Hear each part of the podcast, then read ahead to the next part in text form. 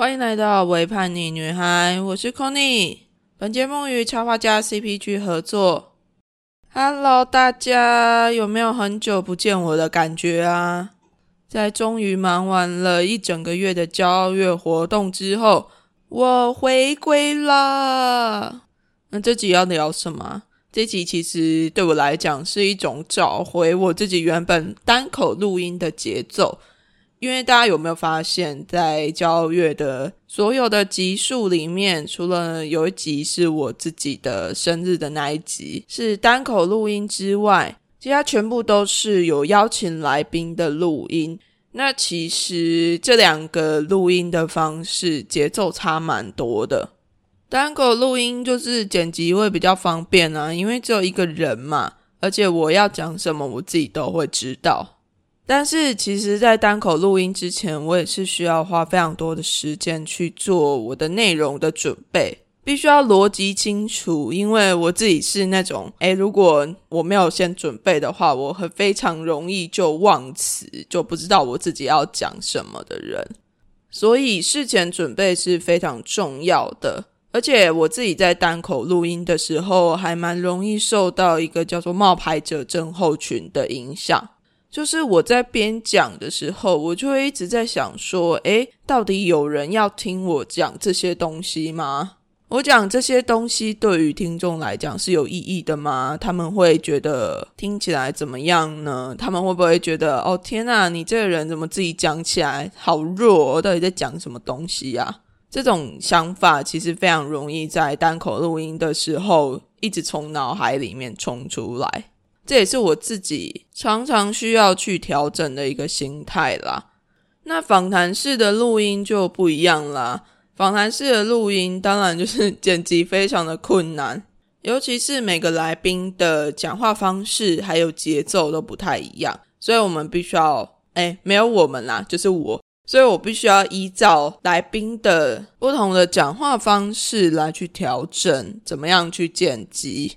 而且很有趣的是，我每次总是能够发现来宾的某一些特别的讲话习惯跟换气方式，因为我每一集对谈基本上都是有非常非常细的去剪的，每一秒钟都 run 过的那一种。所以很有趣的是，我有时候可以分辨得出来某个来宾的呼吸的波形是什么，他在讲话的时候的口头禅是什么。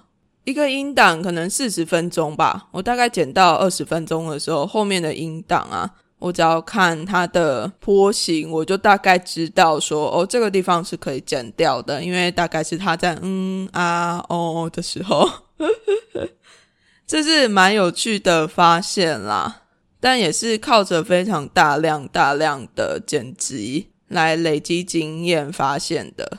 哦，虽然说有来宾的时候。我的剪辑比较辛苦一点，但有来宾的时候，我自己录音确实是比较轻松一点。每次跟来宾录音的时候，我其实蛮容易就放飞自我，而且跟来宾的互动更着重的就是必须要你当下的那个回应。所以有来宾的时候，更能够听得出来我自己的状态是紧张还是非常的放松。虽然这都可以靠着后置剪辑去稍微调整一下，但大致上的那个感受还是不会变太多。大家也可以稍微来观察一下。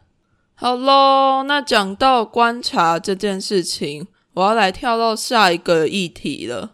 下一个议题是我想要跟大家分享最近的一些性别小观察。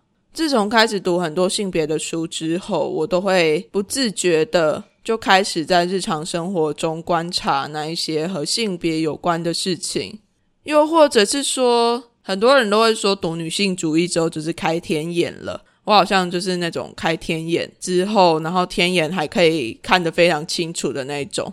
所以最近呢，我自己有接了一个工作，然后那个工作是需要打电话的。一开始我其实非常不知道怎么去应对，也不能说不知道怎么去应对，而是因为我听其他人在讲他们接电话的词的时候，一接起来电话就会说：“喂，我这里是什么地方？请问你是某某先生，或者是请问你是某某小姐吗？”就会看名字来判断说，诶，这个人到底是男的还是女的。这时候性别就出现啦。有的时候我就会觉得说，诶，你这个性别出来，你怎么会知道他真的是男的还是女的？那如果打电话过去，他是已经使用过荷尔蒙的跨性别，但是他并没有换证的话，是怎么办呢？这样子的先生跟小姐的称谓是否还适用呢？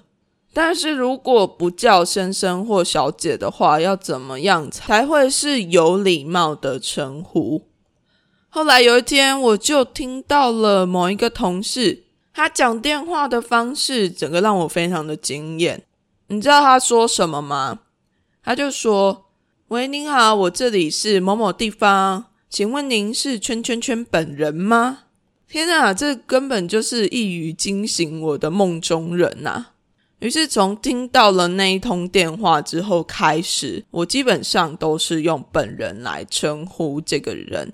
不过也有一次我自己还蛮闹笑话的，就是我们在打电话的时候，其实都还是会注意那个男生跟女生，是指声音的声。如果他的名字看起来是男生，但是他的声音出来是女生的话呢，我其实就会下意识的就问说。哎，请问你是某某某的家属吗？或者是家人吗？但，有一次我就是打电话给一个看起来是女生的名字，接起来声音比较低沉，于是我就连忙改口，就问说：“哎，请问你是某某某的家属吗？”那个低沉的声音就说：“哦，不是，我是本人。”在那当下，我有尴尬了一下。虽然说那位本人应该是遇过蛮多这样子的状况，不过我其实为我自己的那个预设心态非常感到抱歉。有时候我们的这些预设心态，通常就是一种会一直不断的提醒他人说：“诶，身为女生应该是要是什么样子，身为一个男生应该是要是什么样子。”它或许是一种不带恶意的方式，但它确实是一种非常细微的提醒，在提醒不管是陌生人或者是你周遭的人，性别应该是一个什么样子。我自己其实蛮受不了这样子的提醒，而且对这样子的提醒会非常的敏锐，但我没办法要求别人一定要这样做啊，所以我就从我自身开始做起。然后也跟大家分享我这样的小经验，希望大家也能够开始察觉自己身边某一些暗示着性别应该是什么样子的习惯。如果我们可以从自身开始调整起，或许这个世界就可以变得在更多元、更友善一点点。而另外跟大家分享一个 IG 上面现在的一个功能，应该是用手机版才可以设定啦。它就是你可以在 IG 上面设定你的 pronounce，pronounce 是什么？就是英文里面的那个代名词啦。像是如果是女性的话，就会是 she、her、hers；男性的话就会是 he、him、his。那当然还有别的很多的中性一点的代名词，像我自己为叛逆女孩的账号，我就选了 z 跟 zir，z e 跟 z i r。当做是我的中性的代名词。那其实这个潮流在国外已经一阵子了，不过现在才慢慢的流到台湾的这边来。只是我觉得在台湾是比较难以去推行的，是因为语言的关系。毕竟我们平常不太会使用到所谓的代名词，而且华文的代名词。讲话的时候，其实不会听得出来有性别的差异，只有在书写的时候，有时候会有女字部的“她”跟人字部的“她”的差异，或者女字部的“你”跟人字部的“你”的差异。不过热线之前有出所谓的称谓贴纸，它上面有“请叫我先生”“请叫我小姐”或者是“请叫我名字”就可以了。有时候名字确实是一种非常好的解方，因为它是一个非常个人性的，而不太具有性别的。好啦，其实名字也会有性别的部分，但是因为它就是代表着个人。那如果他个人是接受这个名字的话，那当然也就不需要再去管后面的称谓了。只是有时候我就会在想说，诶，到底要怎么样去有一个更中性的称谓？我之前有想过，如果用台语就比较方便了。台语其实有一个字叫做“狼 K”，狼 K 啊，加钱哦。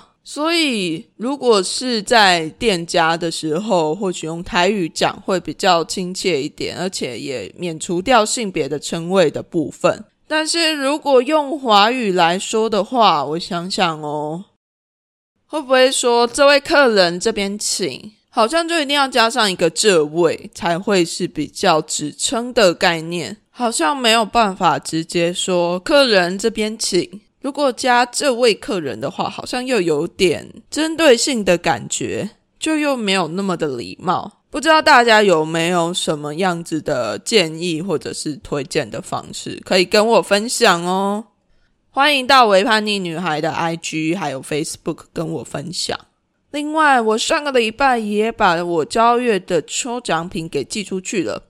大家有没有发现自己在收到抽奖品的时候，你的名字下面我是没有写上任何的称谓的？这也是我自己个人的坚持啦。毕竟我也不知道你想要被称为先生或者是小姐。或者是两个都不想要，那我就直接称呼你的名字就好了。还记得小时候啊，老师教的时候都会说，你写上那个称谓是给邮差用的，就是邮差可能会叫说：“哦，某某先生、某某小姐，你的信件来了。”那如果我们要把它写上去的话，是不是就会让邮差变得能够更准确的称呼到对方，就不需要加上先生跟小姐了呢？大家也可以试试看哦。再来，其实还有两件事想要跟大家分享。第一件事是哦，其实我在这个打电话工作有蛮多的工作空档的，所以我自己在这些工作空档中读了还蛮多书的。像是最近看了赵南柱的《他的名字是》，不知道大家有没有听过赵南柱？他就是写那个八十二年生的金智英的作者。他的书都好好看哦！天哪，他很会写女性的观点的一个女性生活，同时又是一个女性主义者，我真的觉得超级赞。之后再找时间跟大家分享他的书好了。哦，我在节目满一百集的时候有在 IG 提问，有人就问我说有没有要做性别书籍的单集，我其实有在考虑做这件事情啦。不过我就会觉得说，我自己读的书没有到非常的多。你看，你看，冒牌者症候群又开始发作了。好啦，就是我会觉得说我还没有准备好，但是我很努力的在准备这件事情。说不定之后就会有相关的单集或者是小单元出现。天啊，我小单元真的是越来越多诶我是不是应该另外再开一个频道啊？刚刚还没讲完，我看的书不只有赵南柱的书，还有呃，我前阵子看了台湾男子叶石涛的电影，就因为电影里面女性主义艺术家苏品文出现的那一段太让我印象深刻了，于是我就去找了相对应的书籍来看，就是希拉雅莫译《潘银花》，看完了之后，我真心的觉得好好看。因为你知道吗？我现在看书啊，只要书里面有一些非常父权的东西的时候，我读的时候就非常的卡，卡到我读不下去。但是这本书我看了一下，它是在两千年出版的，它让我读的非常的顺畅，诶你就知道这有多厉害。哎呦天哪，我那个性别书籍的书单感觉累积了一大堆。好啦，之后再来找机会分享好了。反正书这种东西它不会过时嘛，而且我最近也在读性别打劫，我跟一群伙伴花了非常长的时间，一章节一章节的读，我觉得它其实影响我还蛮深的，它也是在我的之后录音 podcast 的 schedule 里面，大家敬请期待哦。阿刚说有两件事情要跟大家分享，啊，看的书就是第一件事情。第二件事情是我最近去看了一个展览，它在高雄这边的必信三十四，是由高雄这边在地的旅行性创伤复原中心所办的倡议艺术展。这个展览小小的，我那时候其实花了不到一个小时的时间就看完了。但是在看的过程之中，我的感受性其实蛮强烈的。当然，除了我自己本身就对这个议题是非常有感觉的之外，这个展也会让我开始思考，说我应该要怎么样做才能够真正的帮助到，或者是说推动这件事情。让大家能够更加正视性侵害、性骚扰的这些事情，我觉得这个展做了一个蛮好的示范，是他们就直接的做了一个艺术创意展，然后里面还办了很多的讲座跟工作坊。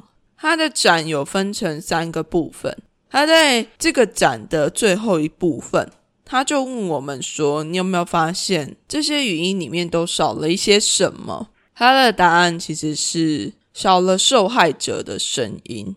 这个答案让我非常的震惊，同时我也在思考，要怎么样让这样子的受害者的声音能够出现呢？或许现在有越来越多的书，越来越多的声音在讲，被性侵并不是受害者的错。但这个社会真的有办法让受害者能够真正的说出自己的感受，而不去多加批判吗？这是不可能的事情啊！那这也是为什么我自己接下来的一个计划里面有开放这么一个栏位。虽然说我自己在开放的时候，自己也有一点点怕怕的，因为其实性创伤这件事情，它是会影响一个人非常的深远。如果你没有真正的去正视它的话，它的破坏力是非常的强大的，而且同时也会非常的黑暗跟深沉。有的时候啦，对于身为同样性别的人来讲，当我们拥有感同身受的能力的时候，同时其实也可能会受到这样子的悲伤、愤怒的情绪影响。所以我自己在开放的时候有点怕怕的。但是我还是要鼓起勇气的来跟大家分享我这个新的单元，叫做性别树洞。这个单元有一个表单，欢迎大家填写表单来跟我分享所有你自己的性别故事，不管是你自己身为女性的观察，好啦，如果你要写你自己身为男性的观察也是 OK 啦。又或者是你自己身为女性主义者的一些经验。另外，我也开放了一个小栏位，是让大家分享，就是基督徒跟性少数的爱恨情仇。我其实还蛮想要听这类的故事的。除了以上这些之外，还有另一个 part 是，如果你有相关的性侵害或者是性骚扰的故事，你愿意分享出来。也非常欢迎你填写这个表单。那这个表单里面写的故事，我就会把它念出来，变成性别树洞的集数。同时，我也会在节目上面回应你的故事，但是我并不负责解答或者是帮忙处理这些故事。对于我来讲，性别树洞它比较像是一个安心的地方，你可以把自己的很多的秘密讲出来。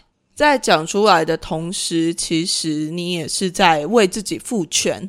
赋是那个给予的赋，赋予的赋。只要你讲出来，这个故事就会是有力量的。但是你如果没有地方讲的话，就让我在节目上面帮你讲出来吧。性别树洞的投稿链接我会放在这一集的节目资讯栏中，同时也会放在我的 IG 个人页面上面。欢迎大家踊跃的填写分享你们的故事，那也别忘记要在你自己正在收听的平台上面帮维叛逆女孩按下订阅的按钮，这样下一次维叛逆女孩更新新节目的时候，你才能够准时的收到通知哦。如果你喜欢维叛逆的这一集分享，欢迎你到 Apple Podcast 上面为我留下五星评价，并且留言。如果你再更喜欢我一点，也欢迎到 First Story 上面抖内给为叛逆女孩。有你的支持，维叛逆女孩才能做出更好的节目。那今天的个人分享就差不多到这边，我们下次再见，大家拜拜。